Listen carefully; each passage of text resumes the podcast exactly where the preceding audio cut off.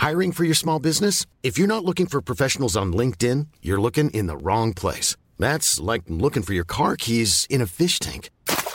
LinkedIn helps you hire professionals you can't find anywhere else, even those who aren't actively searching for a new job but might be open to the perfect role. In a given month, over 70% of LinkedIn users don't even visit other leading job sites. So start looking in the right place. With LinkedIn, you can hire professionals like a professional. Post your free job on linkedin.com slash spoken today. Hey, I'm Ryan Reynolds. At Mint Mobile, we like to do the opposite of what Big Wireless does. They charge you a lot, we charge you a little. So naturally, when they announced they'd be raising their prices due to inflation, we decided to deflate our prices due to not hating you. That's right. We're cutting the price of Mint Unlimited from $30 a month to just $15 a month. Give it a try at mintmobile.com slash switch. $45 upfront for three months plus taxes and fees. Promo for new customers for limited time. Unlimited more than 40 gigabytes per month. Slows. Full terms at mintmobile.com.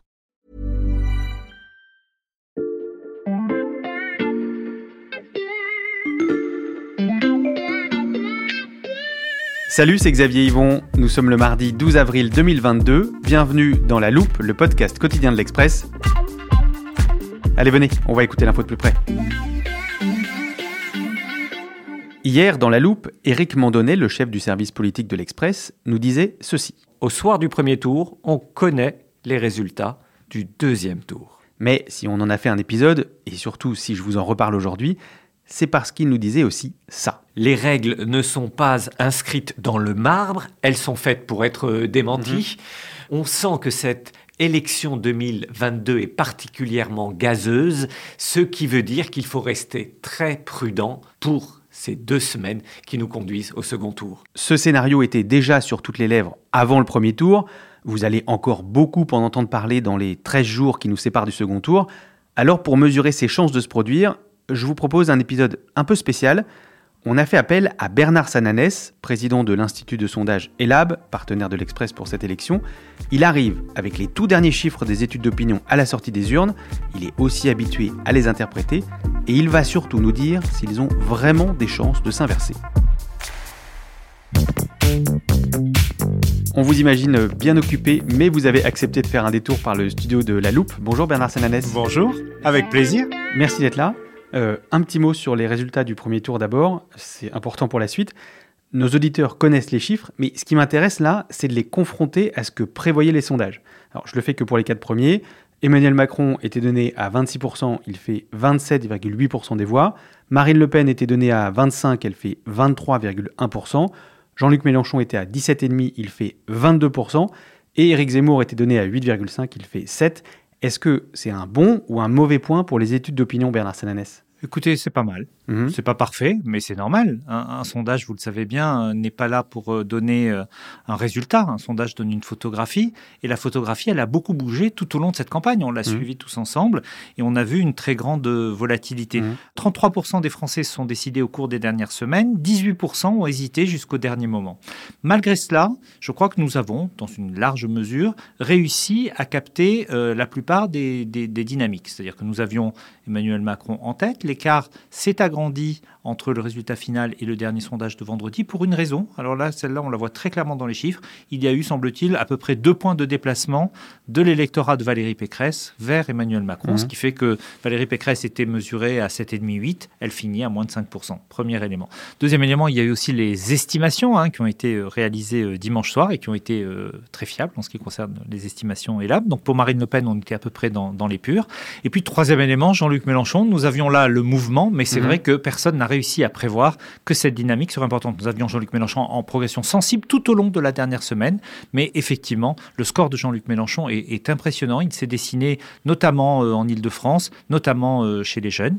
Et là, euh, les sondages n'ont pas vu. Ils ont vu le mouvement, mais pas l'ampleur du mouvement. Et comment on explique l'ampleur du mouvement justement? C'est le vote caché, c'est le vote utile? Alors, d'abord, les trois candidats, finalement, ont bénéficié euh, d'un vote utile. Mais ça, on le voyait dans les sondages depuis le début de l'invasion de l'Ukraine par la Russie. Emmanuel Macron a appelé ce matin le président ukrainien et le président russe, Vladimir Poutine. Marine Le Pen en est consciente, difficile de se faire entendre sur d'autres sujets que l'Ukraine. Il y a eu sans doute une forme de gravité euh, qui a conduit un certain nombre d'électeurs au dernier moment, dans les derniers jours, dernières semaines, à délaisser leur choix de cœur pour un choix de raison. Jean-Luc Mélenchon a réussi à capter ce vote utile, notamment à gauche, parce qu'il a réussi à redonner un espoir à la gauche. La gauche, pendant tout le début de cette campagne, s'est dit de toute façon, cette élection, elle ne nous concerne pas, on ne sera pas au second tour, c'est perdu d'avance. Et puis, petit à petit, Jean-Luc Mélenchon a installé par sa dynamique, par son éloquence, par son programme, par le fait qu'il a capté aussi la dimension écologique, Jean-Luc Mélenchon a réussi à installer l'idée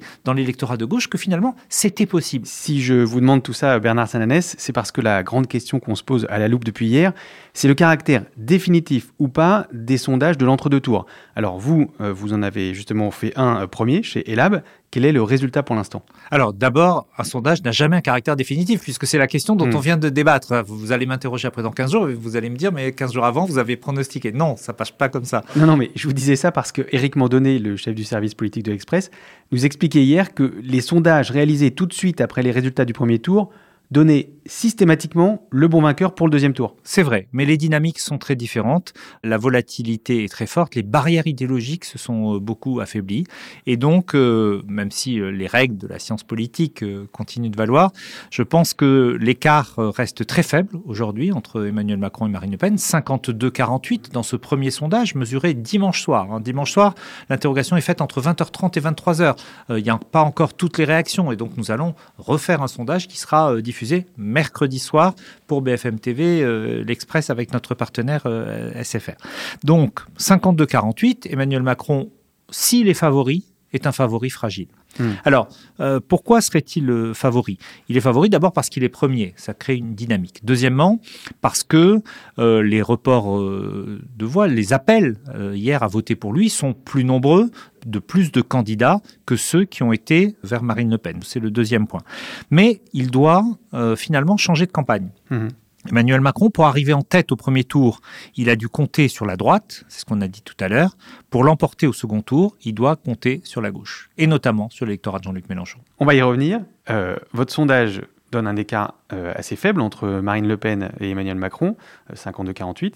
Est-ce qu'on a déjà vu, euh, pour un premier sondage post-premier tour, un écart aussi réduit De mémoire, je crois que les premiers sondages de 81 donnaient à peu près euh, les, mêmes, les mêmes choses. Mais euh, quand on regarde euh, ce sondage de, de dimanche soir, on voit en fait qu'il il y a plusieurs clés euh, Mhm. possibles. La, la première, c'est comme toujours euh, la clé de la participation. Que va-t-il se passer euh, pour le quart euh, des électeurs euh, qui se sont abstenus au premier tour? On le rappelle, si on prend des, des choses comparables, en 2002, première fois que Jean-Marie Le Pen arrive au second tour, il y a 8 points de participation de plus entre les deux tours. Il y a une mobilisation, vous vous en souvenez, notamment des jeunes, très importante. Vous imaginez si Le Pen est président, ce que ça va devenir la France? Franchement, vous imaginez? La jeunesse comme nous? Il n'y a plus de France. À l'inverse, en 2017, match aller euh, Macron-Le Pen, la participation recule de 3 points. Ça veut dire qu'il y a un certain nombre d'électeurs qui se disent Moi, ça ne me concerne pas, je ne vais pas voter. Et on voit là, dans les électorats, que pour l'instant, notamment dans l'électorat de Jean-Luc Mélenchon, mais même dans l'électorat de Valérie Pécresse, qui compte euh, beaucoup moins évidemment, en 5 contre 20, qu'il y a par exemple un tiers des électeurs de Jean-Luc Mélenchon qui disent, qui disaient dimanche soir, euh, nous pourrions nous abstenir. Un autre tiers dit qu'il pourrait voter Macron, un autre tiers dit qu'il pourrait voter Marine Le Pen. Donc vous voyez bien que euh, c'est dans l'électorat euh, Mélenchon que la clé du scrutin, la clé principale en tout cas, semble résider. La clé du scrutin se situe chez Jean-Luc Mélenchon, mais il n'y a pas que lui. On peut imaginer qu'Emmanuel Macron soit aussi le choix des électeurs des autres candidats de gauche. Bien, chez les électeurs, euh, j'allais dire, de la mouvance sociodémocrate et écologiste, Yannick Jadot, euh, Anne Hidalgo, mais ce sont des petits effectifs, hein, 4% de Jadot, un peu plus, 2% euh, d'Hidalgo. On, on voit qu'il y a là une large majorité qui pourrait voter Macron. Encore une fois, hein, c'est dans l'électorat de Jean-Luc Mélenchon que les reports seront euh, scrutés de près et que l'on verra si euh, il y a ou pas agrégation des colères et notamment agrégation des colères sociales. C'est tout l'enjeu pour, pour Mm. Marine Le Pen. Est-ce qu'elle va réussir à, à rassembler les colères sans mobiliser contre elle, sans réactiver la mobilisation anti-Le Pen? J'allais dire d'ailleurs, y compris en termes de communication. hein, Marine Le Pen a, a fait campagne, vous l'avez tous suivi euh, sur ce premier tour. Elle a tout fait pour essayer d'être Marine et de ne pas être Le Pen. Eh bien, son risque au second tour, c'est qu'elle redevienne Le Pen et qu'elle remobilise euh, contre elle. Pour l'instant, il faut le dire, on n'en voit pas encore euh, les effets. Elle reste à un niveau très élevé au, second tour dans ses premiers sondages. Donc le risque pour elle, c'est de voir comme en 2002 ou en 2017 euh, un électorat tout sauf Le Pen. Est-ce qu'il n'y a pas aussi cette fois un vote tout sauf Macron qui est perceptible dans votre premier sondage Bien sûr, il y a un électorat tout sauf Macron, il y a un, électorat qui ne veut en aucune manière euh, 5 ans de plus. C'est d'ailleurs le, slogan euh, choisi par les partisans d'Emmanuel Macron, et 1 et 2 et 5 ans de plus, ne fait que réactiver finalement ce risque de mobiliser sur euh, l'antimacronisme. Un autre élément que je voulais donner, c'est que les électeurs de Jean-Luc Mélenchon, les électeurs de Marine Le Pen ont des divergences, hein, mmh. notamment sur les questions euh, d'identité, sur les questions d'immigration, mais ils ont un point commun, c'est qu'ils placent tous les deux très nettement le pouvoir d'achat avant toutes les autres préoccupations. Je pense que les mesures que je propose sont les mesures les plus efficaces, les plus performantes, les plus variées euh, pour pouvoir rendre, encore une fois, 150 à 200 euros en moyenne à chaque ménage. Toutes les retraites qui ont des annuités de cotisation complètes, toutes, nous n'en laisserons pas une inférieure au SMIC tel que nous allons l'établir, c'est-à-dire 1400 euros. 7 électeurs sur 10 de Marine Le Pen ont indiqué dimanche que c'était le premier déterminant dans leur vote, 6 électeurs sur 10 de Jean-Luc Mélenchon. Et pendant 15 jours, les tensions sur le pouvoir d'achat vont encore être plus fortes. L'effet de l'inflation va se ressentir tous les jours pendant 15 jours. Mmh. Et ça, évidemment, cela peut être un, un moteur puissant pour l'opposition anti-Macron, de même que le sujet des, des retraites. Je, je, je note qu'Emmanuel Macron en a moins parlé dans son, dans son intervention. L'élément des retraites sera sans doute un des combats clés que va mener Marine Le Pen dans le débat, qui sera sans doute cette fois-ci un moment décisif. Il y a aussi euh, l'enjeu de la mobilisation. Si l'abstention devait être très forte au second tour, qui en profiterait? C'est très difficile à savoir au moment, euh, au moment où nous parlons. Euh, une abstention euh, très forte, ça peut vouloir dire aussi qu'un certain nombre d'électeurs de gauche ou de Mhm. gauche modérée ou d'autres électorats, voire peut-être de droite, n'ont pas choisi le Front républicain et ne seraient pas allés voter pour Emmanuel Macron. Donc il faut se méfier de l'analyse que l'on peut donner à une abstention forte. Alors c'est plus compliqué que ça en fait quand on rentre dans le détail, on a un peu de temps. Oui. Euh, il y a des électeurs qui vont entrer dans le vote et puis il y en Mhm. a d'autres qui vont sortir. Il y a des gens qui n'ont pas été votés euh, dimanche et qui vont aller voter ou pour Marine Le Pen ou pour Emmanuel Macron au second tour parce qu'ils considèrent que c'est le tour décisif, parce qu'ils vont être mobilisés par l'enjeu. Et puis vous allez avoir d'autres électeurs, on l'a dit tout à l'heure, qui eux vont sortir en se disant voilà, moi je souhaite m'abstenir. Vous aurez aussi une progression très sensible, ça je ne m'avance pas beaucoup, des votes blancs et nuls, comme on l'avait eu Mm. déjà euh, en, 2000, en 2017. Donc il y a déjà des éléments qui se dessinent. Est-ce qu'ils influent sur la manière dont vous, vous travaillez pendant l'entre-deux tours Bien, en tout cas, évidemment, on essaie de corriger euh, les biais, les erreurs que l'on a pu euh, mesurer. Je vais vous donner un, un exemple. Là, je parle beaucoup pour l'estimation, mais évidemment, on va tenir compte dans les sondages. Il y a eu un survote Mélenchon dans les grandes villes et en Ile-de-France. Mhm. Donc ça, on va l'intégrer pour le second tour, puisque la base du premier tour n'est pas la même.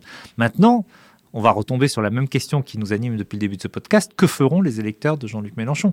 Est-ce qu'il va y avoir des sociologies différentes aussi? Est-ce que dans certains euh, territoires, par exemple, l'électorat de Jean-Luc Mélenchon vient plus de la gauche classique, de la gauche socialiste Je pense par exemple euh, à l'Occitanie, euh, où là, ce sont visiblement des électeurs de la gauche historique qui ont été votés Jean-Luc Mélenchon. Est-ce que là, le Front républicain, pour ce qu'il en reste, va fonctionner? Est-ce qu'à l'inverse, des, des électeurs euh, plus désaffiliés de la politique, eux, vont être plutôt dans l'abstention? Voilà, c'est tout ça qu'il va falloir capter. C'est pas facile, mais on va essayer d'y arriver. bah, Je vais vous laisser retourner travailler. Alors merci beaucoup d'être venu Bernard Merci Sananès. à vous. Je rappelle que vous êtes président de l'Institut de sondage ELAB, partenaire de l'Express pour la présidentielle.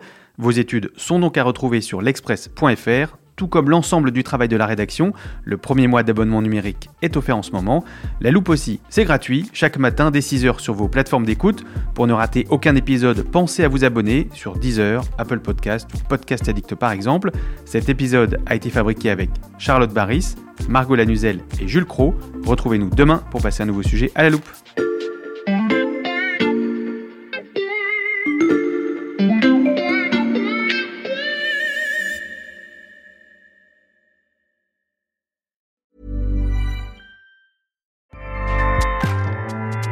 ACAST powers the world's best podcasts. Here's a show that we recommend. This is Roundabout Season 2, and we're back to share more stories from the road and the memories made along the way. We're talking rest stops. If we're stopping to get gas, you will be timed. you will be for sure. Misguided plans. I grew up in the city, so I have like you know, a healthy fear of real extreme darkness. this was like wilderness. A lot of laughs. Y'all weird, but you, yeah, you, you were different. Like you were real different, bro. I can't really put my finger on it. And so much more. Just goes to show that unexpected yeah. things sometimes are the best when it comes to a road trip. Roundabout Season 2, presented by Nissan, is live now with new episodes rolling out every Thursday. Listen and subscribe wherever you get your podcasts.